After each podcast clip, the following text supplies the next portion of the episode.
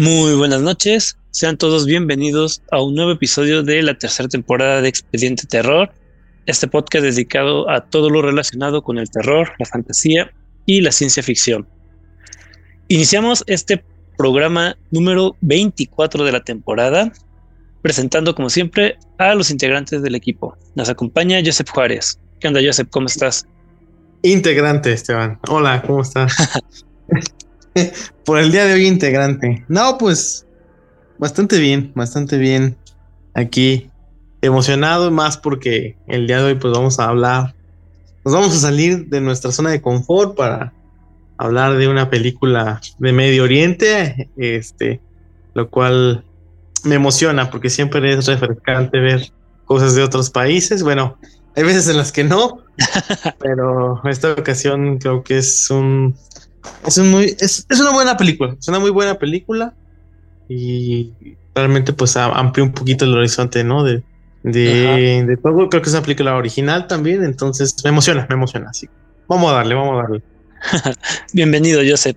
Cuando dices que hay sus excepciones eh, de películas para ver, me imagino que, bueno, ya los oyentes no tienen que preguntarse a qué ludo te refieres. a ludo de Vi.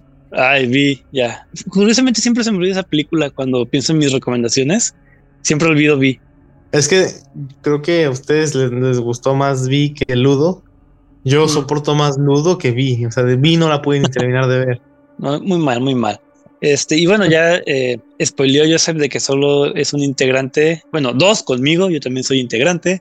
Eh, ahora no nos acompaña Fer, está por ahí paseándose quién sabe en dónde. Eh, que tampoco pidió permiso, pero bueno. Anda, comiéndose unos camarones con mucho remordimiento. no lo dudo. Este, y bueno, yo soy Esteban Castellanos. Y antes de empezar con el tema, Joseph, ¿podrías decirle a los oyentes cuáles son nuestras redes sociales y en dónde pueden escucharnos?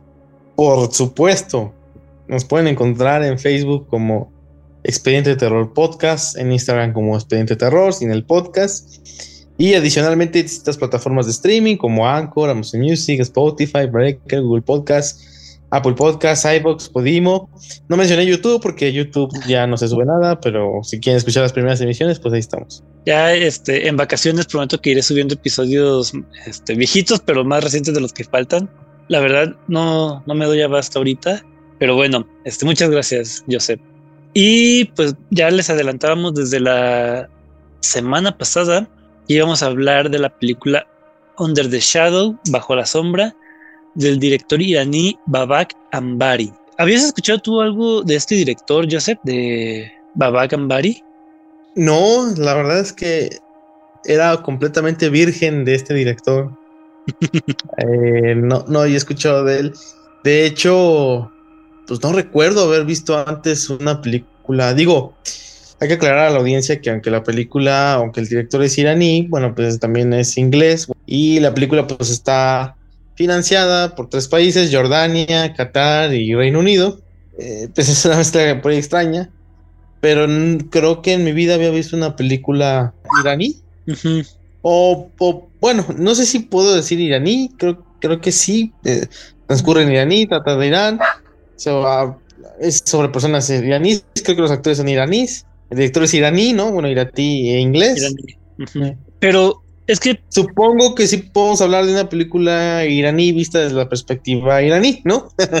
Aunque la pague en otro país. Aunque la pague en otro país, digo, porque, digo, podríamos entrar, por ejemplo, como nosotros, ¿no? A lo mejor si un día vemos una película mexicana, este, financiada por otro país y. No te vayas tan lejos, Guillermo del Toro es mexicano, pero no por eso eh, El Espinazo del Diablo o El Laberinto del Fauno son películas mexicanas. Son películas completamente españolas, aunque el director sea mexicano. Sí, sí, es correcto. Pero aquí, este, pues como lo dices, creo que sí, los actores son iraníes también. Iraníes. Pero bueno, aquí, este, nomás para terminar de hablar un poco del director, que para mí era un total desconocido también. Resulta que esta película, Under the Shadow, es su debut, es la primera película que hace. Es su, ¿cómo le dicen? ¿Ópera prima? Su ópera prima. Y después en el 2019 sacó un thriller psicológico, también película de terror, este, protagonizada por Army Hammer, a quien quizás recordemos como creo que el llanero solitario en la, en la última película donde sale Johnny Depp. Y como ay, se me fue el nombre del, eh, del, protagonista de Call Me By Your Name también. Y que casualmente acaba de salir un documental de este actor llamado House of Hammer, Secretos de Familia, en donde según eso, pues hablan de él y de sus hábitos caníbales. Ok. Este, yo no he visto el documental, el actor este, me, me agradan algunas de sus películas, pero sí, desde el 2020 ha estado como que envuelto en... ¿Polémica? En polémica precisamente por, por su canibalismo. O eso dice. Pero bueno, él protagonizó esa película de Baba Gambari. Eh, después, en el 2022 salió o va a salir otra película. Yo creo que ya salió. Agosto del 2022 en, en el Reino Unido. Y va a dirigir también al parecer una película basada en el universo de, de Cloverfield esa película de, de aliens que le gusta Fer. ok. Pero bueno, yo creo que igual echarle un ojo a sus otras películas se, se ve que, que, le va el género de thriller y de terror.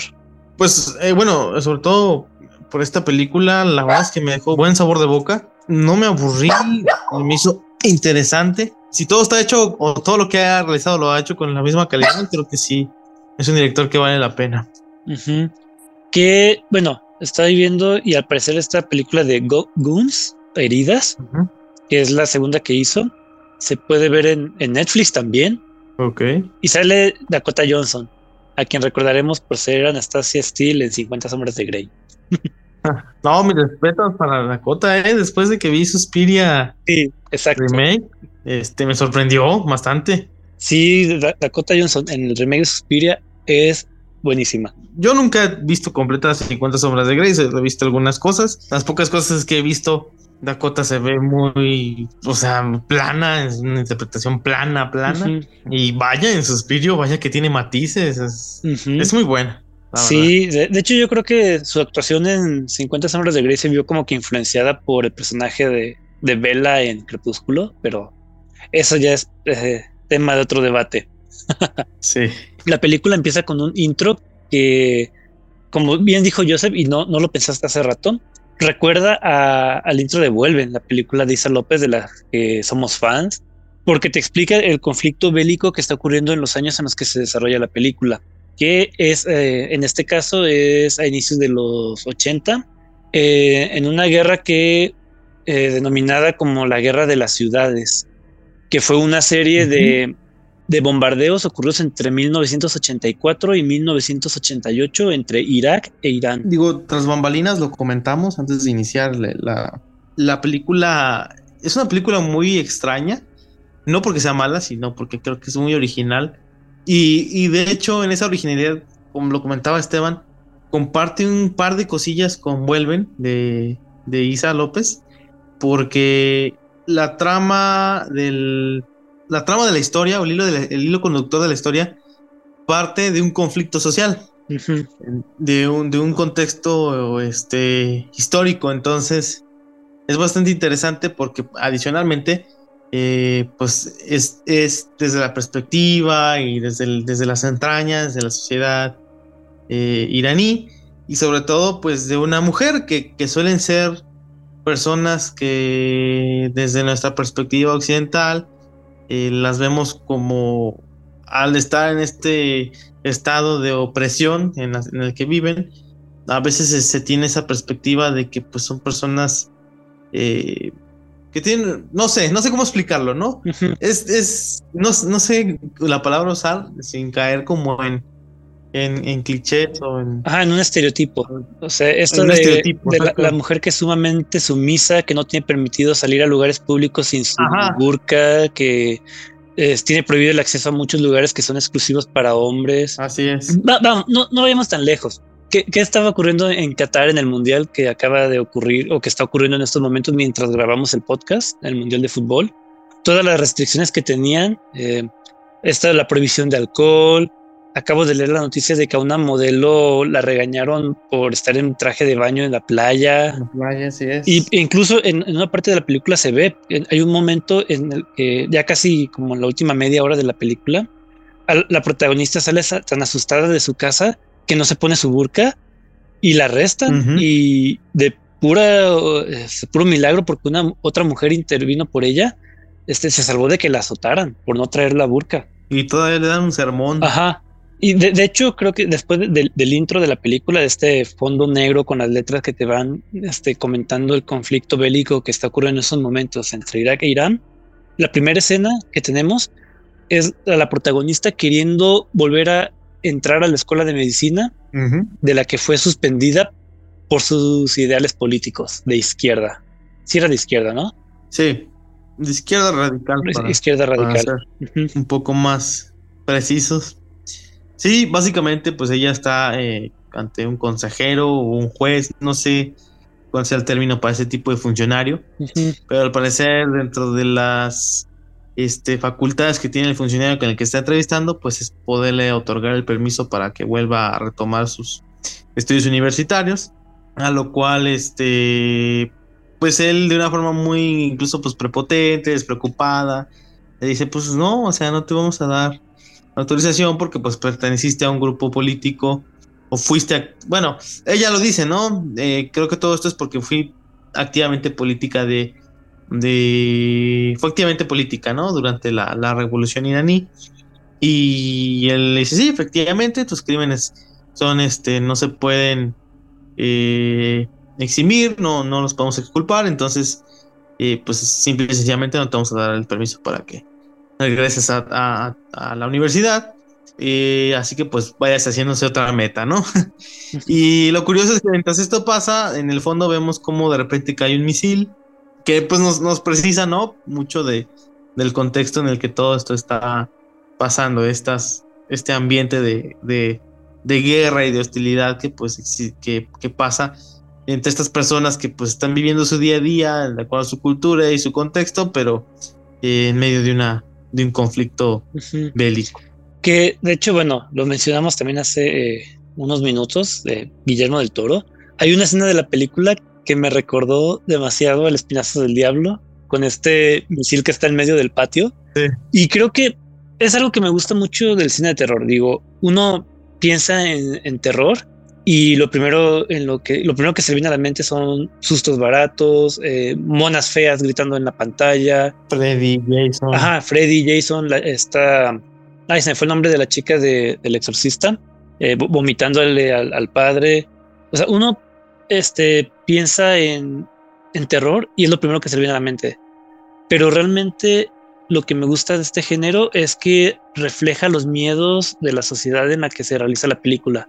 Por ejemplo, eh, ya lo dijo Joseph de la película de Vuelven de Isa López, cómo narra esta guerra contra los narcotraficantes, en el que al final los niños son las principales víctimas. O por ejemplo, después de, de la Segunda Guerra Mundial y de la bomba atómica, que era el terror, animales gigantes que mutaron por la radiación, Godzilla, eh, Godzilla, este, creo que yo también lo llegó a mencionar en algún programa, es esta alegoría al, el miedo a la bomba atómica. O por ejemplo, este, bueno, también creo que lo mencionamos en, su momento con el nuevo extremismo francés de la película de alta tensión, o el ultragore alemán que también surge como eh, por la, situación eh, social que está viviendo Alemania en los ochentas. No, sé, otros ejemplos. Eh, las películas de Guillermo del Toro, de el, tanto El Espinazo del Diablo y, y El laberinto del fauno, creo que se desarrollan en la guerra civil. Sí. Eh, digo, y ejemplos hay, muchísimos. El, terror, al final de cuentas, va, variando y no, no es lo mismo lo que nos asusta ahorita este, a un mexicano a lo que le puedes estar a una persona de Irán que vivió su infancia en los 80, que es cuando se desarrolla la película, que es el caso de este director. Estábamos platicando antes de, empezar a, grabar Joseph y yo, que el director nació a inicios de los 80, entonces prácticamente toda su infancia le tocó la guerra esta entre Irán e Irak. Su infancia fue el contexto en el cual la película se transcurre, básicamente. Y puede que él esté retratando muchas de las cosas que le tocó vivir de niño en, esta película. Pues Dors, el personaje de Dorsa, digo, ahorita viéndolo de esa manera, no dudo que eh, él, tuviera algunas actitudes similares. Este, y pues bueno, siguiendo con, con, la historia, está nuestra protagonista que se llama Chide, Chide, Obviamente se encuentra devastada por la respuesta del funcionario que le impide terminar su carrera. Y lo, lo, que yo creo que lo que ella más esperaba era el apoyo de su marido. ¿Y su marido qué hace? Ah, a lo mejor es, este, es para bien esto. Güey, más apoyo, por favor. Sí. Y ella, pues, tira sus libros de medicina. Te dan a entender que realmente la que quería que fuera doctora era su mamá, no ella. Madre. Pero es algo que solo se menciona de pasada. Vemos que la señora vive bien, tiene un buen departamento, tiene un esposo que es médico, que sí se graduó tiene una hija como de 10 años que se llama Dorsa y todo va bien, salvo por el pequeño detalle de que cada determinado tiempo suena la alerta de, bombardeos y tienen que esconderse en el sótano. Que es, es, es muy relevante eso porque obviamente cayendo en estereotipos de que se tienen en Occidente o que nos hemos hecho por, por toda esta maquinaria mediática, ¿no? Que, que se encarga de mostrarnos pues la parte que, que de muchos países, ¿no? De, de, aquellos lugares. Pues acá se nos refleja una familia, yo creo clase media tirándole alta, clase media alta. Pues es, básicamente viven muy occidentalizados, ¿no? Este, digo, es, viven en un departamento que pues podría ser un departamento cualquiera de la época en cualquier otra parte del mundo. Lo cual es muy curioso, este, porque no te lo esperarías así, ¿no? por los estereotipos. No, pero fíjate que me recordó mucho. bueno, es una comparación bastante burda. No sé si viste la serie de WandaVision. Mm, mm, sí, pero. No la recuerdo. Hay un capítulo cuando está ella recordando su infancia. Ajá, ah, que su papá le lleva a escondidas los DVDs, no, los VHS con series norteamericanas y que precisamente también cae este, una bomba, un misil y te retrata de una manera bastante light el efecto de la guerra en la protagonista. Y aquí en esta película me gustó porque a, lo largo de toda la película la vemos a, esta Shide haciendo ejercicio con unas, una, una videocassette de Jane Fonda, creo que se llamaba la, la de aerobics. Y hay una escena que me pareció muy curiosa porque en cuanto ella está haciendo este, eh, ella está buscando un, un cassette y escucha que tocan a la puerta y lo primero que hace es cerrar el mueble y con llave ocultar todo. Y ya este, la niña así bien indiscreta va con la mamá que está hablando con un tipo y le dice, mamá, mamá, dijiste que me vas a poner este video. Y así, que cállate, ya te dije que no hables de la casetera porque nos la pueden quitar. Y sí, digo, a pesar de que el departamento y todo es como muy occidental, te dejan entrever que, por ejemplo, el poseer, como pasa, ¿no? Actualmente en Corea del Norte, poseer material que es de Occidente o de otras partes del, extranjeras, básicamente, pues es ilegal porque es considerado como algún este propaganda. como, como material propagandístico exactamente. Entonces pues es, prohibido e incluso pues es penado con me imagino con azotes ahí en, el contexto de la película no lo dudo digo no queremos ahora sí que como dice Joseph estereotipar o decir los clichés de, estos países pero pues al final de cuentas creo que pues todos tenemos nuestro propio estereotipo digo eh, así como los mexicanos nos pintan todos bigotudos y con sombrero, descansando en un desierto con un este cactus y con, el tono sepia. Digo, es inevitable pues tener cierto tipo de imagen cuando no estás familiarizado con esas culturas.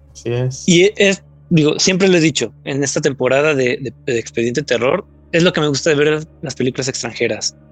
Y me encanta que Netflix tenga un catálogo tan amplio de películas desconocidas de otros países que dices, ok, no se, va, no se va a comparar las personas que ven bajo la sombra con las que están viendo Merlina en estos momentos. Pero aún así se agradece que la trajeran. O sea, creo que si no fuera por Netflix, jamás en la vida lo hubiera visto. No, hubiera sido muy difícil tener acceso a ella y sobre todo el interés por verla porque es, es complicado, ¿no? O sea, si por ejemplo vas a buscar alguna película en una página de contenido no tan legal, no vas a perder tu tiempo en buscar algo que pues es desconocido y que básicamente no tienes garantías de nada, ¿no? Te vas a ir a lo seguro. Sí te va a causar molestias, entonces sí, pues es, bastante, se agradece, se agradece mucho el que, el que los, creo que fundamentalmente también es el parte porque hay muchas, hay legislaciones en muchos países que obligan a Netflix a a, invertir en producciones locales para poder. Sí, pero, este, pero bueno, aquí esta no es una película original de Netflix. No, no, no. Sí, de hecho no, no es producida por Netflix. Me imagino que pues este eh, es, es, parte, ¿no? De, de, esta como política que yo imagino que tiene Netflix de pues tener una, un, un catálogo bastante amplio y variado. Y creo que sobre todo Netflix le da mucho, le da mucho, mucha distribución a como a directores no tan conocidos o mm. productos como más emergentes, porque siento que como parte de su política es eh, a lo mejor y, y, y, por casualidad le pego algo que, que, estaba en olvido o que a lo mejor no, no, se ve tan, tan, tan espampanante, pero se vuelve una joya, ¿no? Y se vuelve una joya en mi plataforma. Entonces, este, no sé, siento que, que, tiene que ver también mucho con eso, pero se agradece al fin de cuentas porque la diversidad siempre es enriquecedora. Sí, yo, yo sigo con mi teoría de que Netflix compra las películas por bonche y así las estrena. las avienta a la plataforma. Puede ser, puede ser. Por ejemplo, no sé cuándo agregó esta película a su catálogo, pero dudo mucho que la pusieran como que en sus imágenes que ponen en Facebook de estrenos de noviembre 2022. O sea, no, no, creo que la promocionaran tanto. Lo cual es una pena porque es una película muy buena en comparación de otras que también tienen. Este, y eh, siguiendo con la historia, yo sé ¿qué, qué sigue después de que se pelea con su marido y se pone toda tóxica? Con razón, porque la verdad el marido le dio por su lado. Sí, básicamente, eh, pues ella se, pone toda, pues se pone un poquito este, intransigente. Eh, él le oculta a ella que pues ya lo han convocado por parte del gobierno para, mm. Estar en la guerra y luego para colmo lo mandan a una zona donde está el conflicto más, en el punto más, más, más elevado. Entonces ella todavía se molesta un poco más creo que pues sí, eh, como comenta Esteban, ella tiene sus razones para estar molesta, ¿no? Sobre todo por la actitud de él. En una discusión que ellos tienen, ocurre una de estas alarmas antibombas. Eh, se ve como todo viven en un condominio, ¿no? De departamentos, todos bajan hacia el, hacia el sótano con y pues se ve que están todos los vecinos ahí en el sótano pues esperando lo peor. Lo que ya pues te deja entrever un poquito pues este cómo es la dinámica en, en, el, en el edificio. Preocupado por la situación y de que él básicamente pues va a partir a una zona de conflicto y que no va a estar ahí y de que al parecer este, los bombardeos cada vez están más cercanos a la ciudad en los que ellos se encuentran. Y antes de partir, el marido le, le, dice a ella que pues se vayan, ¿no? De que mejor se vayan hacia el norte, que es donde al parecer no, no está tan... Hay menos peligro porque no ha habido bombardeos de ese lado y que se vaya con sus, con sus padres, porque pues si ya pasa algo, pues ellos podrían servir de, apoyo para ella, ¿no? Ella pues está en esta situación, en este estado pues molesta, no acepta, más aparte que pues comenta un par de cosas, ¿no? De que al parecer no han sido tan gratas las experiencias estando con los papás de, de su marido. Tienen esta discusión, ella le reclama que pues esta situación de que pues él es médico y no pasa nada, pero sí, pero pues no, y no pasa nada si ella no puede cumplir su sueño y nada. Él le dice que si el ser este, doctora eh, era su sueño o el sueño de su mamá. Por eso nos enteramos que su mamá acaba de fallecer hace seis meses. Y total, hace un tenga ya no se va, no se quiere ir. El marido termina yéndose a la guerra. Este, algo que se me hace curioso, no, no, no sé si fue. Es lo del portón. Ah, que, no lo cierra bien. No lo cierra bien al principio, pero ya no supe si al final si era ella era producto del mm. los fantasmas estos o demonios estos. Bueno, ya más adelante hablaremos de ellos.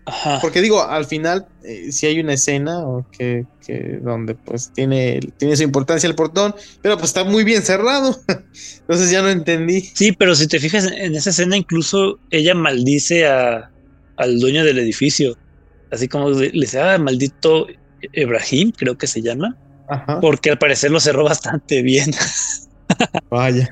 Ese, ese, fíjate, ese, detalle cuando maldice al casero se me, se me fue. E, es que ella es una mujer como que muy eh, liberal. De hecho, digo, no, no, no sé cómo sea la, extrema izquierda allá en aquellos países, pero me imagino, si es, si se maneja igual que en México, que los de, los de derecha son los que son más apegados a la religión, se entiende que ella sea como que un poco más liberal en comparación de, los hombres que aparecen en la película. Porque, digo, hay una parte en la que Ibrahim, el, propietario del edificio, le dice al doctor, oye, este, pues dile a tu esposa que cierre bien el, portón, porque es la única mujer que maneja en todo el edificio. Y cuando ves que se esconden todos en, el sótano, fácil hay como cinco mujeres y todas son más tradicionalistas. Digo, es, la única que maneja. ¿Cómo está vestida en su casa? O sea, ella sale a la calle con su, bueno, todo el, episodio le he hecho burka, pero no es una burka, es un chador, que la, burka es completamente cerrada y nomás tiene como una ventanita, este, también como oscura para, para que vean, pero el chador le, deja el rostro al descubierto. Y ya nomás, este, en su casa trae su ropa de aeróbics, de, este, sin mangas, y cuando llega gente, lo único que hace es cubrirse, ponerse como una chamarra, una sudadera y el hijab, que es esta telita nomás que se pone alrededor del cabello. ¿Por qué? Pues porque no está bien visto que enseñen de más. Digo, ahora en este episodio vamos a aprender bastantes cosillas que no, quizás no sabíamos de la cultura del Medio Oriente. Que, por cierto, leyendo la, historia, vi que, bueno, no la historia de la película, no como que historia de, de Irán. La revolución que mencionan ocurrió en el año de 1979 y obviamente ganaron los de derecha, por eso ese como que desdén o rencor o, no, no sé cómo llamarle que tienen hacia, hacia Shide. Y este, bueno, no, no logro identificar qué, qué, bombardeo de todos los que hubo en esta guerra fue el de la película, pero así como que haciendo cuentas en base a lo que se menciona de que ya han pasado algunos años desde, desde la revolución, yo creo que son los bombardeos del 84 que son este, en Teherán, que, es la ciudad de la, de la película. Y pues creo que ya podemos entrar en spoilers, ¿no? Digo, ya se fue el marido a, a la guerra y esta mujer, Shide, se queda sola con Dorsa, su hija. Y no lo hemos mencionado, pero creo que es un punto importante de la trama, Kimia, la muñeca. Ay, sí, creo que Kimia es el único nombre que me aprendí de toda la película. este, sí, vemos que Dorsa, que es la hija de nuestra protagonista, pues tiene un apego importante hacia su muñeca. De hecho, en el primer bombardeo que hay, eh, los papás se bajan en chinga, eh, Dorsa se le cae Kimia y regresa, o sea, está temblando a oscuras el maldito edificio y la niña se regresa por quimia, ¿no? Ay, sí. Y bueno, ya, eh, básicamente, pues nos, la película nos muestra este apego que tiene la niña por la muñeca, así como el apego que también tiene, ¿cómo se llama? Mir, Mir, ¿qué? La protagonista. Shide. Shide, Shide, perdón. este, el apego que tiene Shide por su libro de medicina, bueno, para ser preciso es el libro de fisiología que tiene en la contraportada una dedicatoria de parte de su madre. La, verdad, qué bueno que no lo tiró. Digo, ese tipo de dedicatorias no, no, no se tiene que hacer uno de ellos. Por ahí, Esteban tiene una anécdota al respecto. No, no, bueno, no es anécdota mía, pero por ejemplo, tengo un libro que está dedicado a, otra persona, lo compré en una de, de segunda mano. Y digo, no, no manches, este, o no se dio cuenta de lo que tiró esta persona, de lo que vendió, o de plano ya no le importó. Pero yo no me desharía de un libro que me lo dedican. Un mercado de pulgas, o a lo mejor lo perdió. A lo mejor lo perdió, se lo robaron. O la persona a la que se le dedicaron ya no vive y por ahí. No sé si viste en Facebook una foto de un libro, creo que era de Pokémon. Ah, que está de segunda mano y que dice, no, que hijo, que yo sé que vas a cuidar este libro, con no sé qué. Y dice, ay, qué feo que, lo, que se deshizo de él. Ya sé. Pero bueno, pues se tiene su apego al libro. Volviendo con, con Kirsha, ¿cómo era? Shide. Shide, maldita sea. Este, volviendo con Shide, pues ya se fue su marido, ella está sola. Eh, vemos que de repente la niña eh, Dorja empieza a jugar con Dorsa. Dorsa em, empieza a jugar con, con un niño que es bastante como extraño. De hecho, no lo mencionamos, pero en el, primer evento en el que se refugian, el niño le da algo a la niña y le dice cosas al oído, se ve muy misterioso el niño. De hecho, el niño se ve como con ciertas afectaciones psicológicas. Nos enteramos de que sus padres este, pues, murieron en, uno de estos bombardeos. Y el casero, pues que era el hermano del papá, al parecer del niño, pues lo, lo, lo adoptó.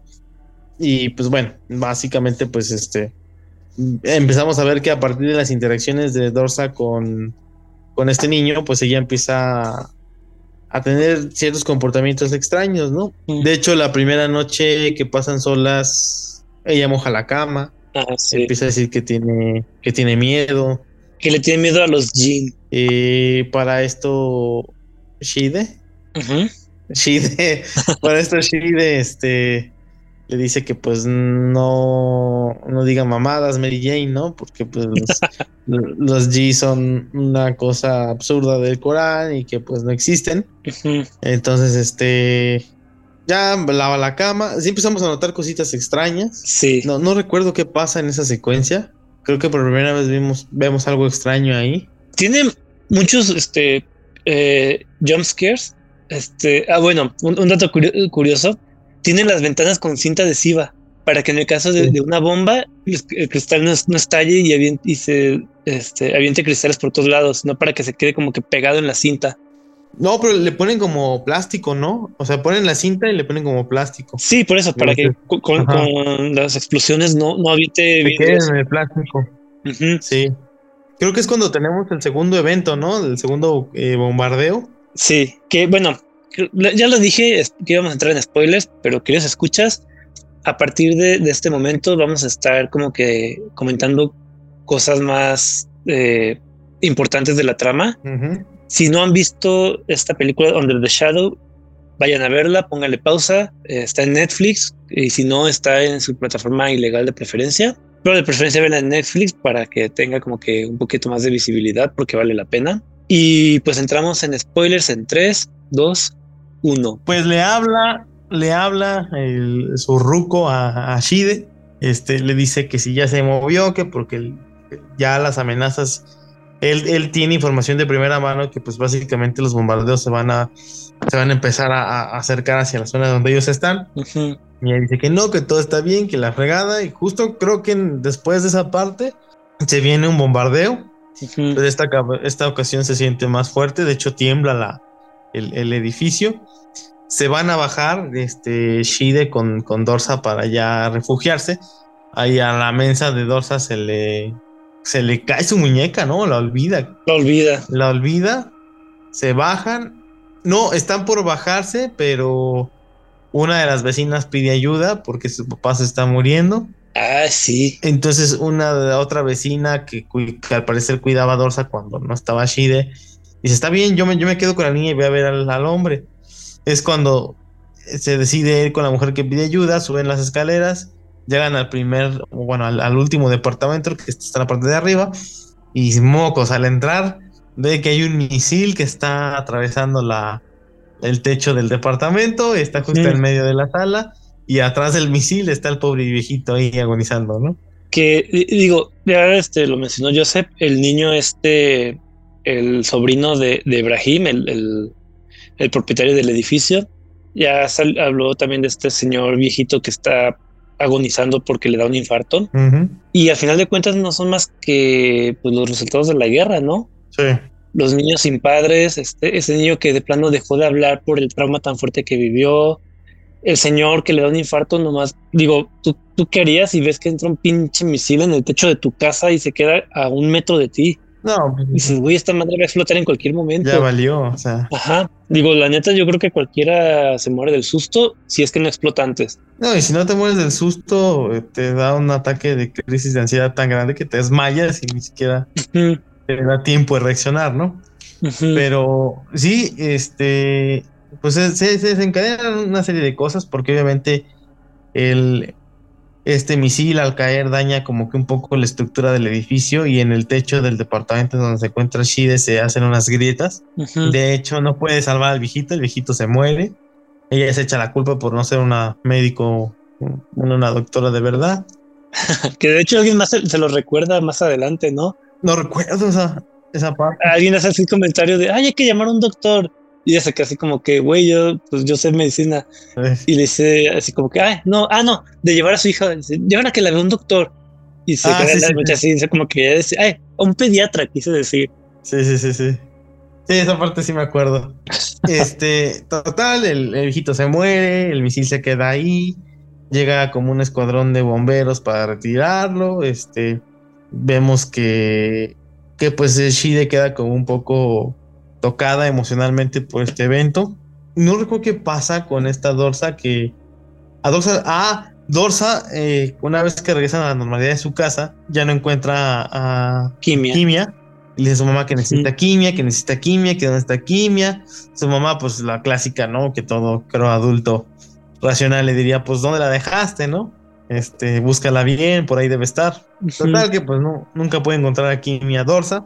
Empieza a tener más situaciones Dorsa. De hecho, se va y se mete a la cama de la mamá porque tiene pesadillas está como, empieza a tener fiebre. De hecho, Shide también comienza a tener pesadillas. También. Y, bueno, este, yo hasta cuando la vi, y en cuanto dijeron que, el monstruo era un Jin, pues así ah, no manches, yo conozco esas criaturas. Este, aquí se les llama genios, de hecho, el genio de la lámpara de Aladino es un Jin, que se supone, según la, mitología de Medio Oriente en, en general, Dice que cuando un jin es, cruel con los humanos, se le encierra en una botella por mil años. Ok. Y este, mencionan, por ejemplo, que los jin viven en, lugares este, abandonados o en ruinas, lo cual explicaría que, el jin estuviera en el edificio, en especial en el departamento que recibió el, golpe del misil. En el Corán dice que, que son invisibles al ojo humano, pero que pueden influir sobre las personas por medio de la sugestión o de la posesión. Y creo que en la película mencionan que se mueven con el viento, o sea, que el, viento se los va este, llevando de un lado a otro. Y pues sí, los jeans vuelan. Es más, acabo de jugar hace poco Super Mario Party 2 y también hay, un objeto que es una lámpara maravillosa y cuando la, usas sale, un genio y te, te, trepas en él y te lleva volando hasta otro punto del mapa. Ok. Mira, una referencia ahí sin querer. Sin querer. De hecho, ya en este punto es cuando, cuando Shide sueña a su marido que se le monta y hace cosas raras. Ay, sí, que la quiere violar. Sí. Le dice que es una inútil y no sé qué, que sabía que no iba a poder cuidar a Dorsa. De hecho, se empieza a convertir como en un tema central el tema de, de, de, que es incapaz de cuidar a Dorsa, ¿no? Sí, y, y los fantasmas que, bueno, las formas mm, visibles que adoptan los, los Jin porque te da a entender que son al menos dos. Uno que es hombre y otro que es mujer, porque esta Dorsa empieza a decir a su mamá que, que hay una señora que habla con ella y que le dice que su mamá no es buena para cuidarla, que no la quiere, que ella la va a cuidar mejor. Y por otro lado tenemos que eh, a Shide, el que la atormenta, es un, hombre. De hecho, hay una escena que, que sí me sacó de onda. Así, dije, no mames, cuando despierta y hay un viejito desnudo en la puerta. Sí. qué pedo. es el viejito que se murió, ¿no? Sí, yo también lo pensé. Dije, a lo mejor eh, tomó la forma del señor que como falleció ahí donde mismo que habitaban los Jin. Sí. Y luego otra, otra escena que me gustó, digo, no, recuerdo en qué punto es la verdad. Cuando ella se pone a perseguir al, al Jin y se ve como el techo está como que en forma de pico y se, cierra cuando se escapa el Jin. digo, no mames, la, la verdad, ese tipo de escenas me encantaron los sustos que tiene están muy buenos. Sí, porque de hecho los sustos no se sienten tan clichés. Ajá. No, o sea, creo que están bastante bien logrados, están originales. Creo que esta película en una sala de cine te causa una buena impresión. Sí, yo lo hubiera visto en el cine. Sí. Y, luego otro tema que manejan es que te dicen que poseen a la persona robándole su objeto más preciado. Y ahí es cuando dices, la muñeca, la niña está poseída. Ah, lo que pasa es que este Shire va y platica con la esposa del, de Ibrahim. De Ibrahim, que es el casero, y le pide que pues, por favor le diga al niño, ah, no, que se llama Made, ¿no? Mide, algo así, tiene un nombre. Medi. Medi, bueno, le dice a la esposa del casero que pues ella entiende que el niño pues eh, acaba de pasar por una situación traumática y que ha sido difícil para él pero le pide la más, de la manera más atenta a ella, pues le solicita al niño que no le cuente ese tipo de historias a, a Dorsa, porque pues ella es una niña pequeña y pues se imagina cosas y empieza a sugestionarse, ¿no? A lo que pues la mujer responde de una manera extraña, dice que el pinche niño está maldito, casi casi, y que solamente ha traído desgracias. De hecho, en, eh, es creo que esta misma señora quien le dice no a Shide que pues este de los Jit, que tengan cuidado de los Jit es ella quien le dice de la muñeca, ¿no? Sí, pero más adelante. E, es que la plática ocurre antes del, del misil que cae. Ajá. Y más adelante, cuando, cuando baja a pagarle el dinero que deben de la renta, es cuando tiene esa otra conversación que le dice que, que la cuide, que, que, está al pendiente de las posesiones y cosas así. Sí, porque le dice que si, que si los JIT poseen algo que es preciado para la persona a la cual están atormentando, no importa dónde te vayas, ellos siempre van a poder llegar. Que yo siento que el niño, no, no sé, es que por un lado podría ser que el niño se lo trajo consigo a los Jin, porque es el niño el que advierte a Dorsa. Y por otro lado, yo creo que al estar el departamento en ruinas, el último, eh, el, del último piso, eso como que les permitió adentrarse o, quedarse a vivir ahí. Que e, este es otro tema que también me, da mucha pena en este tipo de películas. Cómo se tiene que ir despidiendo a sus vecinos de toda la vida. Cómo este, la señora viejita que cuida a Dorsa de, no, es que mi hijo que no puede entrar al país porque lo, lo apresarían en cuanto entra, pues nos vamos a ir a vivir con él para escapar de la guerra o, la señora a la que se le muere el papá de, no, muchas gracias por lo que hiciste, pero vengo a despedirme, ya me voy este, a no sé qué ciudad, que resulta que es otro, otro lugar que está en pleno centro de, de la guerra y que pues quiere ir ahí a cumplir la última eh, voluntad de su padre, que es que lo entierren en su pueblo natal. Pueblo.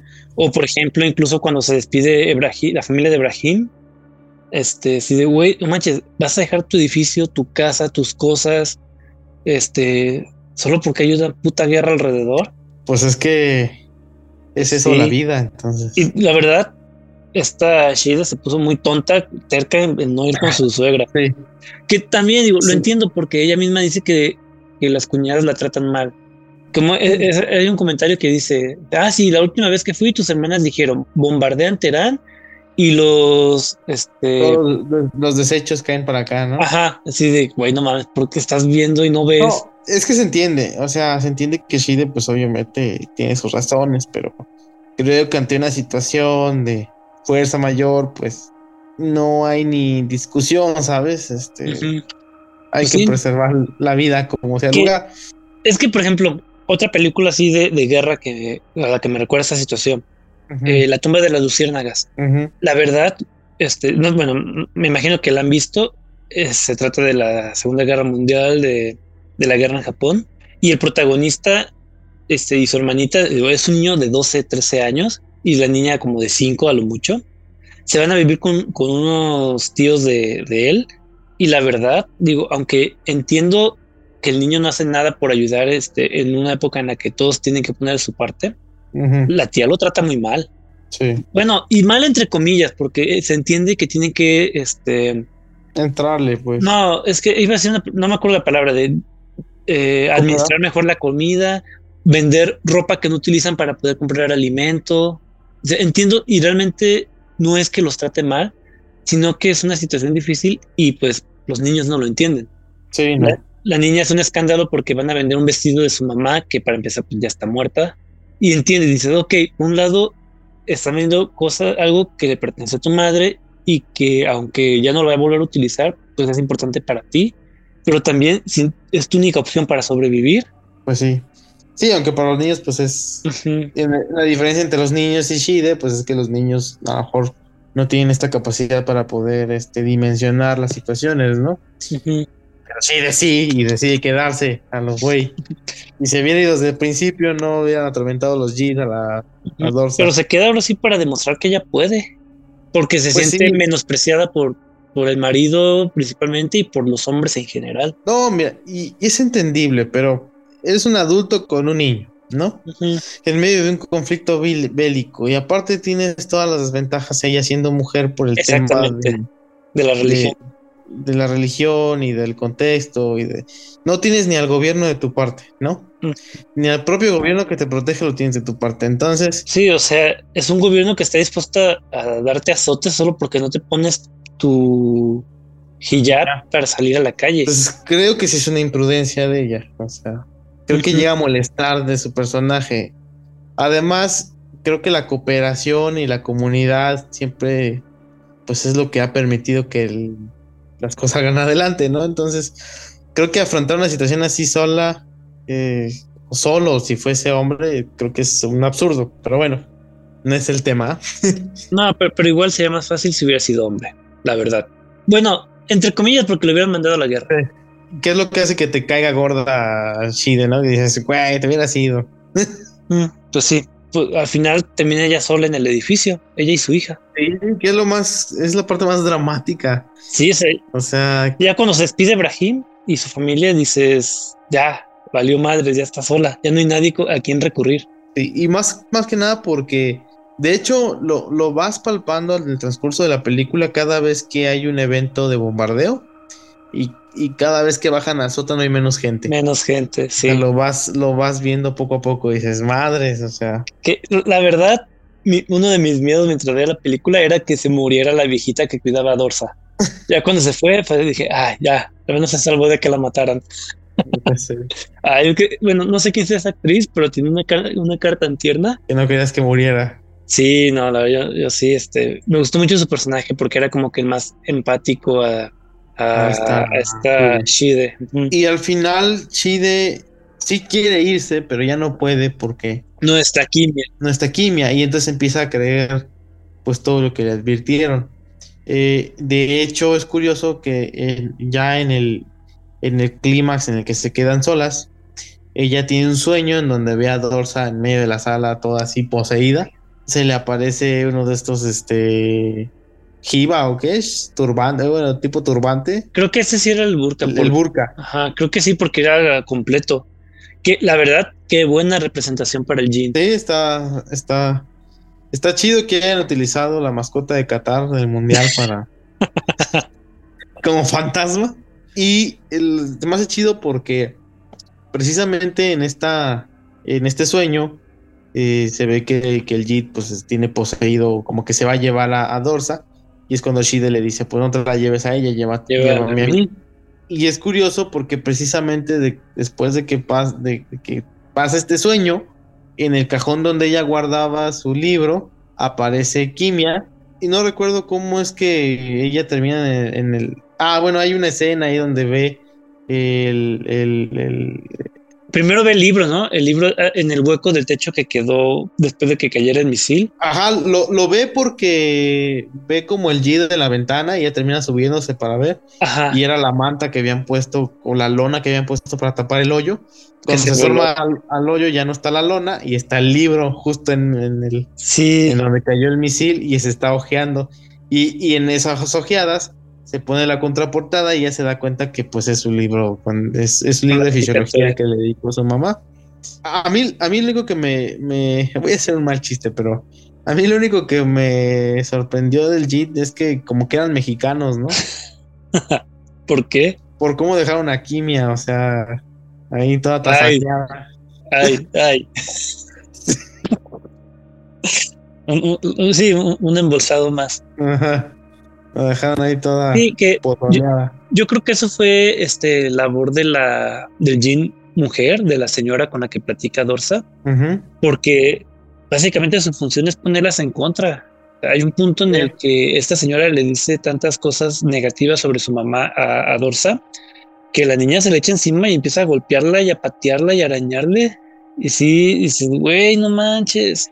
Y luego Dorsa por un lado y por el otro está Shide toda histérica, toda paranoica, toda este, sintiéndose menospreciada de que nomás por sus huevos quiere quedarse ahí en, eh, en, su, en su casa. Y pues, lo que están haciendo los dos jeans es pues enfrentarlas. Y eso pues, desemboca en el pues en el último bombardeo. Bueno, digo, para, para esto y, y no repetir este, escenas, en esta parte es cuando sucede la aparición del viejito desnudo en, en el departamento de, de Shide. Es cuando ella sale asustada corriendo y se le olvida su hijab en, el, en, en su casa y la, la arrestan y la amenazan con dar- darle azotes. Este, tenemos una sucesión de, de sueños de... Ya vemos como la pobre está pues cayendo en la locura, este, y si no, poquito le falta. Cuando recibe la llamada. Sí, de hecho es un detalle que yo no me fijé, pero, pero cuando lo estábamos viendo me dice, ah, te fijaste, no, les- no colgó el teléfono, lo dejó a un lado y recibe la- una llamada de su marido o sea, sin haber colgado el teléfono y sabemos que son los jeans los que le dicen que es una inútil, que no puede cuidar a su hija, que es terca, que es esto, que es lo otro. Que, que ya a este punto, algo que me quedó eh, como la duda en la película es si los últimos eventos de bombardeo realmente pasaron o fueron situaciones provocadas por los JIT. No sé, pero e, ese, ese detalle me gustó porque dices, güey, ¿fue real o fue nomás por, por los jeans que están ahí en, en, el edificio? Porque realmente afuera no se ve nada. No, de hecho, cuando ella sale corriendo toda paniqueada, que fue. Es después de un evento, ¿no? Y no suena la alarma. Ajá. No suena alarma. O sea, de hecho, los, los militares están bien tranquilos cuando la encuentran. Cuando sí, no, pero en el último bombardeo, ya cuando ella ya sucede el clímax de la película, ahí no suena la alarma, simplemente se apagan las luces. Sí. No, hay, luego hay una parte en la que pues agarra su. la hija dice: No encuentro mi abrigo y se regresa por el abrigo desde, desde que no se le ve el rostro a la niña. Cuando vuelve a aparecer con su, con su abrigo, dices: Esa no es la niña. Desde que, desde que pierdes de. Desde que sale de cámara la niña, dices: No, güey, no. Exacto, ¿por, qué, ¿por qué se separan? Sí. Digo, uno, es hacer un bombardeo. Y luego, dos, hay fantasmas en tu casa, ¿por qué se separan? Vayan juntas. ¿Para qué vas por el abrigo? No, si, no se muere una bomba, no dudo que se muere de frío, pero bueno. No, pero me gustó cómo juega con eso, porque, o sea, desde que no te pone la cara de la niña, dices, esta no es la niña. Y sin embargo, más adelante te lo voltea. Sí. no, hay una parte cuando, cuando empieza, ella va bajando con la niña, ya está en el sótano, y se escucha que está la niña gritando en, el departamento y está dice, no, no, mi hija, y le mete un patadón a, la niña y se va corriendo los a la real. Solo para darse cuenta que la real era la que estaba abajo y la que acababa de patear. Dices, sádico hasta querían a huevo. Sí, sí, no manches, eso no me lo esperaba. Porque lo clásico hubiera sido que efectivamente ese fuera el fantasma. Pero es que también la pendeja de Shide, o sea, cuando está en el sótano con la niña, con Dorsa, le pone la lámpara en la cara y pues no mames, le lastima los ojos. Eh, sí. Y, se tapa. Y ella piensa que eso es consecuencia de que no es la Dorsa real. Pues sí. Entonces se va en chinga, Dorsa le dice, no te vayas, la agarra el pie y pocos la jala. le da el patín de su vida. Y eso lo que hace es acrecentar más el enfrentamiento entre madre e hija. Sí. Que, por cierto, la escena, ya cuando sube ella a la, a la casa a buscar a su hija, este, ve que está escondida debajo de la cama y abre, no tiene cara la, niña que está ahí metida y es como con una bocota con, la capucha de la, de la chamarra. La, la, verdad, me gustó mucho ese diseño. Es como un Pac-Man dientón. Sí. sí. No, pero eh, para esto no, eh, cuando, cuando encuentra a Kimia toda este, tasajeada, la pega con, con masking tape. La... Todo quiere arreglar con masking tape esta señora. Sí. También el techo, le pone cinta al techo. también cuando dije, bueno, en fin. este, pega, pega la cabeza de Kimia, sus, sus, brazos y sus piernas con masking tape. tú dices, obviamente esa madre se va, no va a funcionar. Este, cuando regresa por su hija real toda pateada al sótano, este, pues obviamente Dorsa ya no confía en su madre. Dice, la, la señora tenía razón, tú no sirves para cuidarme. De hecho, está aquí al lado de mí, me está diciendo que me vaya con ella, que no sé qué. Cuando de repente este, aparece este, la señora en, en forma de... La burca. De la burca. Y absorbe a la niña y madre se expande por todo. No, se, va a ir. Se va a ir, pero antes de irte, esta Shida alcanza a agarrar la, la burka y es cuando la agarra que madre se expande por todo el sótano. Esa escena también está muy chida. Está chida. Y entonces vemos que empieza Shida a buscar a, a, a, Dorsa dentro del, de la burka. Así pasando entre bueno, como, pasando como entre la tela de la, de la burka. Encuentra a Dorsa, la empieza a jalar. En, en, en, en esa desesperación Shide rompe la burka y cuando la rompe, como que la burka se va al suelo y se hace pantanosa. Ajá. Algo bien extraño, pues. A, mí eso, no sé, en ese punto yo ya no sé si llegaste a ver la película de Dark Water, eh, agua sin, no, agua oscura. Ajá. Agua turbia le pusieron en español. Mm, no, creo que no la he visto. Y es algo similar, o sea, una madre y una hija que están en un, en un edificio, este, hay un fantasma, la madre hace una especie de trato no trato con, con el fantasma y bueno, no quiero decir spoiler, pero pues la situación es similar. Yo pensé que aquí ella se iba a quedar como que atrapada en el edificio porque al final de cuentas pues, a quien estaban poseyendo era ella, no a su hija. Sí. Y por un momento dije, a lo mejor esta niña va a salir corriendo, la van a encontrar los, los, los militares y, y van a ver que pues está la mamá muerta, no sé, algo así. Y no, no, no ocurre eso. Milagrosamente se, sal, se salvan las dos. Está la niña súper fuerte, jala a la mamá para que no se hunda en, en la arena movediza que form- formó el burka. Yo también dije, ah, está bien mamada la dorsa, ¿no? Se van subiendo y uno piensa, güey, la muñeca. Y como que te escucha la niña y se regresa para agarrarla. Se van, se suben al carro y. Pero fuga. cuando, cuando la agarra, sí se ve que se le cae la cabeza a la muñeca. Yo no me fijé en eso. Sí, se ve que se le cae la cabeza y dices, no mames, pinche chamaca pendeja, agarra la cabeza. Ajá, yo no me fijé en eso. No, sí se ve. Está, de hecho, hay que men- mención eh, honorífica a ese detalle porque simplemente pudieran haber hecho la secuencia y, y ya después mostrarte la muñeca sin cabeza, ¿no? Pero no, sí se ve como se que le cae la cabeza cuando la levanta. Yo no lo noté. Para mí sí fue una sorpresa cuando al final enfocan la cabeza. Así No, no sí ve. Yo no, no lo noté, la verdad. En cuanto, vi que agarra la muñeca, se le dije, no mames.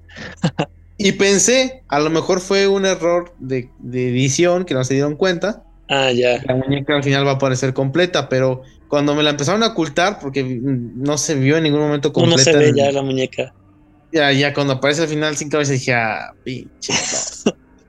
Entonces, porque hasta este punto ya, ya te habían dado a entender que básicamente, pues Shide sí había hecho el trato, o sea, ellos se quedaron con su libro, habían entregado a la muñeca y a quien iban a seguir persiguiendo iba a ser a Shide. Que yo creo que lo dejan abierto como para una secuela, ¿no? Yo creo que sí. Eh, lo mencionábamos en Freddy contra Jason la semana pasada. Una secuela donde ella muere al principio. Ya sé.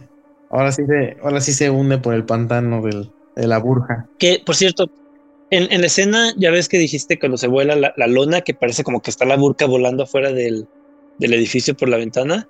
Ajá. Yo, la verdad, me esperaba una, una escena tipo de mentores de Harry Potter, con los jeans así como tipo burkas volando alrededor del edificio. Alrededor, sí. La, la verdad me hubiera gustado ver eso. Ya ha estado chido. Este, y antes de que se me olvide, Ajá. la actriz que le hace de la viejita que cuida a, A Dorsa. a, a Dorsa, nomás así como dato curioso, se llama Sousa Farroknia y el personaje es Mrs. Fakur. Y la verdad, o sea, ves a la actriz así, este, no sé, tiene unos como 60 años, yo creo, quizás más, y tiene una cara muy bonita. O sea, es como de, de abuelita tierna. O sea, si, si tú la pones como esposa de Papá Noel en una película navideña, se la, Te la crees se la crees. Sí. completamente. Sí, y su personaje es muy tierno porque es como que la- se ve que es la única que apoya a Shide. Es como la abuelita buen pedo, ¿no? Sí. Y que por cierto, fíjate que estoy viendo el póster de la película y no, no lo entendía, este, por qué la, la, la ventana, haz de cuenta que en el póster pues está ella, eh, Shide, abrazando a, a Dorsa en el piso, o sea, está la muñeca de, a un lado y es una, se ve como que la luz de la ventana y un atache. Y ya, eh, este, viendo la película, pues es la cinta que ponen para la, para las ventanas, que de hecho es un punto importante porque en todas las versiones de los pósters, o sea, estoy viendo dos pósters diferentes, tres pósters diferentes, y en todos Ajá. sale la ventana con la tache de cinta. Es bueno, porque hay incluso hasta pósters que te, te spoilean. Ah, sí. O los pósters de Marvel, todos saturados de gente, hay como 30 caras pegadas en el póster. Pues básicamente Shide corre con esta Dorsa, la sube a su Renault 6 y trata de abrir el portón, pero no se puede porque lo cerró muy bien el casero.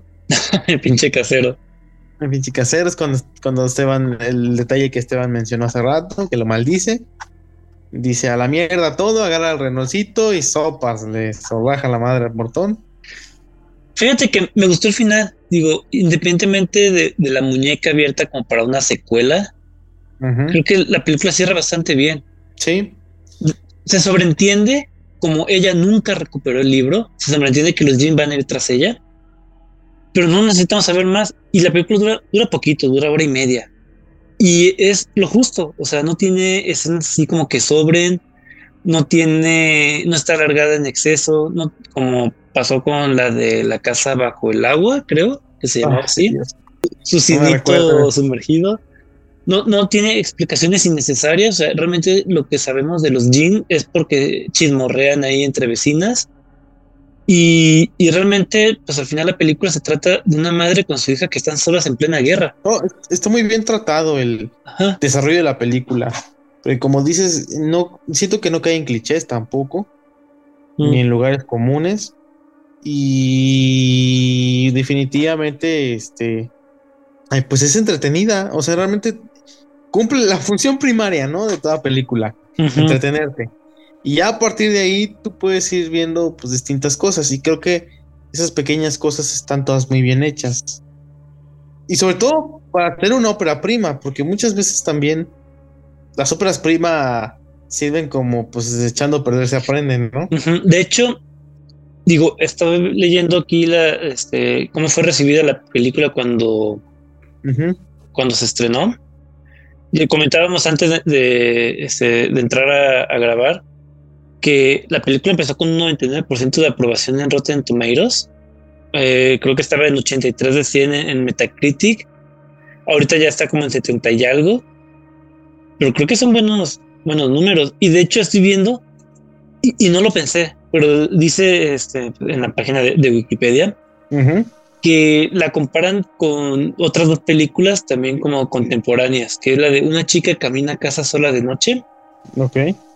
es de vampiros, también es como medio, no, diré que iraní, porque realmente está grabada creo que en Estados Unidos y la directora es también estadounidense, pero la protagonista es una chica vampiro que usa su su burka. no, no burka, el, ¿cómo quedamos? Chador, el chador. Este, y la comparan también con Babadook, con estar, me imagino que por la relación madre-hijo que tiene la película y el fantasma que hace, acecha a la, a la madre soltera, porque al final de cuentas, independientemente de que estén casadas, pues es un marido ausente. A mí, yo sé que soy traumado con Vuelven, porque me gusta demasiado. Pero sí, sí me recordó mucho, o sea, por, por esto de utilizar el... Utiliza un, un, fenómeno, una situación social. De hecho, al principio parece ser más películas como de protesta o... Sí, con sus toques feministas. Con toques feministas. Y termina volviéndose en otra cosa completamente distinta y, y me gusta. Pero sin dejar de lado la crítica social. Sí, claro, o sea, siempre va implícita, ¿no? Va, va como encriptado pero no termina volviéndose el centro en sí de la de la cinta. Entonces creo que es una forma muy original de promover ideas o causas y sin saturarte, o sea, porque al mismo tiempo lo hace muy ligero, lo hace muy orgánico. Orgánico, ajá, entonces este está padre, la verdad, me, me gustó bastante. Es una película muy buena, creo que vale mucho la pena verlas, sobre todo si, si, si quieres ampliar tus horizontes y, y, descontaminarte un poquito de, bueno, no sé si descontaminar, pero pues sí. Desintoxicarte de cine hollywoodense. Desintoxicarse de los, de los thrillers y todo este medio de cine hollywoodense gringo, ¿no? Entonces, está chido, la verdad. Está muy, muy chido. No, una cosa que pudiera que caer a veces en, estas películas que son de lugares un poquito más exóticos es que a veces tienen como cuestiones sobreactuadas ah, o situaciones ridículas. Lo veíamos mucho en Ludo, por ejemplo, ¿no? En, en, Ludo, que pues es, un cliché que sí se llega a tener sobre este tipo de películas. Pues estas situaciones como que muy exageradas y, y, y con actuaciones pues muy muy este ridículas, la verdad. Ridículas. Y no, o sea, no, no, nunca llegamos a ese punto en, en Under the Shadow. Creo que todos, todas las actuaciones son bastante, si, no todas son buenas, creo que son bastante aceptables. Creo que las de las protagonistas son buenas. La niña también me sorprendió. Actúa bastante bien. De hecho, por ahí vi que tenía un premio, este, con un premio como actriz juvenil. No lo dudo porque sí hace bastante bien su papel. La propia Shide, la, actriz que, interpreta a Shide, es bastante creíble. O sea, sientes su frustración, sientes su coraje, sientes su, incluso cómo todo esto termina convirtiéndose en negligencia, porque también, pero te lo transmite bastante bastante su escepticismo, ¿no? Ah, porque es muy creíble el personaje. Los, los G también actúan fantástico. sí, pues, pues realmente la, trama, los actores principales o importantes son la actriz de Dorsa y la actriz de Shide. De, ahí más ni el papá pinta para nada. Este, pero los vecinos. El niño, el niño, el niño, este. Bueno, bueno, pero es que, o sea, sí, no estoy diciendo que actúe mal, pero me refiero a que pues, realmente el niño tiene dos escenas. En una aparece más de fondo jugando con los demás niños y en, el, y en, el, otro es cuando ya se va la familia de Brahim. Y ¿qué, son? ¿qué te gusta? Un minuto a lo mucho en pantalla tiene el niño. Y en cambio, las que cargan con toda la película, pues son este Shide y, Dorsa. Dorsa. Que, pues, bueno, digo, ya que estamos en esto, yo bueno, no sé si tenga que decir algo más de la película o podemos pasar ya a despedirnos y decirle la puntuación de la película. No, yo creo que lo único que podría decir es que vale la pena ver, la verdad. y, de ahí en fuera, pues porque que no creo que lo demás lo puedo decir ya en las conclusiones. Ok, pues entonces, pues vámonos despidiendo. Digo, ya llevamos un buen rato hablando. Y me daba miedo que, no pudiéramos como que extender eh, tanto de la película. De, Ludo creo que hablamos como 50 minutos, ¿no? Ni siquiera de Ludo, llegamos a la hora. Es el único episodio de esta temporada que no ha llegado a la hora. Y creí que aquí iba a estar casi similar, pero no. Ludo es un martirio verla y es un martirio recordarla. Ya sé. Este, pues yo creo que ya no queda más que despedirnos. Eh, Joseph, unas últimas palabras y qué calificación le pones a Under the Shadow, bajo la sombra. Mis últimas palabras son chinga tu madre, megacable. y en cuanto a la película, muy buena. Y a los escuchas, creo que vale mucho la pena echarle un vistazo. Eh, es muy original en su tratamiento. Los temas que toca son bastante interesantes. Este, siempre es refrescante ver nuevas propuestas, sobre todo de otros países, que se salgan de todo este pues, ambiente hollywoodesco. La verdad me gustó bastante, se me hizo interesante. Eh, me mantuvo atento a la, película, aunque tuve algunos problemas porque pues chinga tu madre mega cable, ¿verdad? Se me trababa un poco la película, pero fuera de eso la verdad es que se, me hizo bastante interesante. Eh, muy buenas actuaciones, buena historia. Yo digo, eh, mm, le doy un le doy un 8.5 sólido. ¿Mm? Creo que creo que eh, hay que, que abrirle las, los brazos, eh, abrir los brazos a, este tipo de propuestas tan, tan bien hechas. Entonces me gustó y, espero que los escuches pues le den una, una oportunidad porque sí la van a disfrutar bastante. Ok, y últimas palabras. Pues de nada, este, nuevamente pues agradecer a los, a los escuchas este, por otra emisión en la que nos aguantan. Este, ahora pues nos tocó estar nomás a, Esteban y, a mí. Este, faltó el Fer ahí para amenizar este más, pero pues esperamos que no los hayamos aburrido. Este, y agradecerles nuevamente por, por aguantarnos y pues espero que nos, sigan escuchando y pues nos vemos en la siguiente. Bueno, nos escuchan, nos aguantan en la siguiente emisión. Gracias. Ok, gracias, Joseph. Yo le pongo un 9 a la película. Me gustó mucho. De hecho, no recuerdo si algo que me desagradara al borde como para que le hiciera perder tantos puntos a la película. No sé si sería de mis favoritas. De hecho, necesito hacer como que ir haciendo mi, top de, de, las películas de las que hemos hablado esta temporada para ver en qué posición la pondría a lo mejor en el top 10 sí queda sin problemas. En, mi top 10 también está, porque la verdad es que me sorprendió mucho. Y creo que cuando algo te sorprende, pues que vas sin expectativas, eh, todavía te, marca un poquito más. Entonces creo que también está en un top 10. Insisto, es muy refrescante. Entonces, sí. vale, vale mucho. la hora y media que te, que te entretiene vale mucho la pena. Y bueno, a mí en el personal, un punto que me gusta mucho de, las películas extranjeras es cuando usan su propia mitología para enriquecer la historia. Es lo que me gusta de las películas japonesas. O sea, realmente películas como El Aro, La Maldición, Llamada Perdida, Tomie, este, no recuerdo qué otras, pues son con fantasmas completamente japoneses, al grado de que uno los ve, ve por ejemplo la, no sé, el fantasma de caballos largos, lacios y negros que le cubren el, que le cubren el rostro y uno que piensa Japón.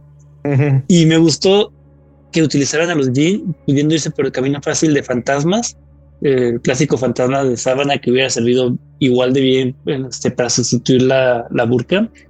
Este, me gustó que, le dieran ese toque, me gustó que fuera algo muy de Irán, me gustó que es, me gusta esta mezcla, como ya lo dijo Joseph, de el terror con un eh, miedo social real, que es la guerra, con una situación que en verdad ocurrió. Y pues sí, digo, yo creo que sí la recomendaría a cualquier persona que tenga este Netflix, porque sí vale bastante la pena. A mí sí me gustó, me encantó quizás no grado de ponerle un 10. Es más, pensándolo bien, le pongo un 9.5. Muy bien, muy bien. Sí. Creo, creo que sí, un 9.5 porque no tuvo nada que me desagradara. No, no, es que es, eh, es difícil encontrar como, como cosillas que, que digas, ay, esta actuación o esta situación ridícula. Que, digo, tal vez la, el, el, el, único que puedes ponerle es como la parte del, del del piso pantanoso, ¿no? Ah, bueno, de, la, sí. de la de Dorsa mamada, pero este e, eso y lo de la fiebre mágicamente curada por encontrar la, la fiebre, la fiebre mágica, pero este creo que incluso la película en general eh, es tan buena que son detalles que le perdonas. Ajá, sí, completamente. No es como, por ejemplo, digo, ya lo mencionamos, Ludo, Vi, este, ¿cuál era la otra? La casa bajo el agua, que desde que nos conectamos, así que coincidimos Joseph, Fer y yo, eh, no, es que este punto estuvo de la chingada, este punto estuvo bien, pero es que todo lo demás estuvo mal. Aquí no, digo, realmente no logré identificar nada que dijera, ah, este, ya, este, valió madre la película, la arruinaron. No, para nada. Tal vez por ahí una queja con la actuación del JIT, creo que es expresivo y le falta un poco de matiz. Pero bueno, este, igual muchas gracias por acompañarnos. Este es nuestro penúltimo episodio del año. Ya solamente nos queda una película que yo no la he visto. Eh, la recomendó Fer. No sé si la hayas visto tú, este, Joseph. Coherence, del director James Ward eh, Birkitt, del año 2013. ¿Cuál es su nombre en español? ¿Coherencia? Sí. ¿Sí? sí. Ok, no, no, no la he visto. Pues será una sorpresa. Este, Fer sí la ha visto, por eso la recomendó. Yo soy el único güey que recomienda películas que no ha visto. Este, y pues estaremos hablando de ella la próxima semana. Y ese será nuestro último episodio de este 2022. Después tomaremos unas vacaciones, yo creo que regresando a mediados de enero. Ya para terminar con los últimos cinco episodios de, de la tercera temporada de. No, bueno, Van a ser, en esta temporada van a ser 31 episodios en lugar de 30 porque hubo un, episodio adicional. Pero ya este, seguiremos con los últimos seis episodios. Y pues ya sin más que decir, eh, les recordamos que pueden encontrar este podcast como Expediente Terror en Anchor, Spotify, Apple Podcasts, Amazon, iBox, YouTube, Podimo o en su plataforma de preferencia. Si no está, avísenos y lo agregamos ahí también. Los invitamos a que nos sigan en nuestras redes sociales. Estamos en Facebook como Expediente Terror Podcast y en Instagram como Expediente Terror. Eh, yo soy Esteban Castellanos. Esto fue Expediente Terror. Buenas noches.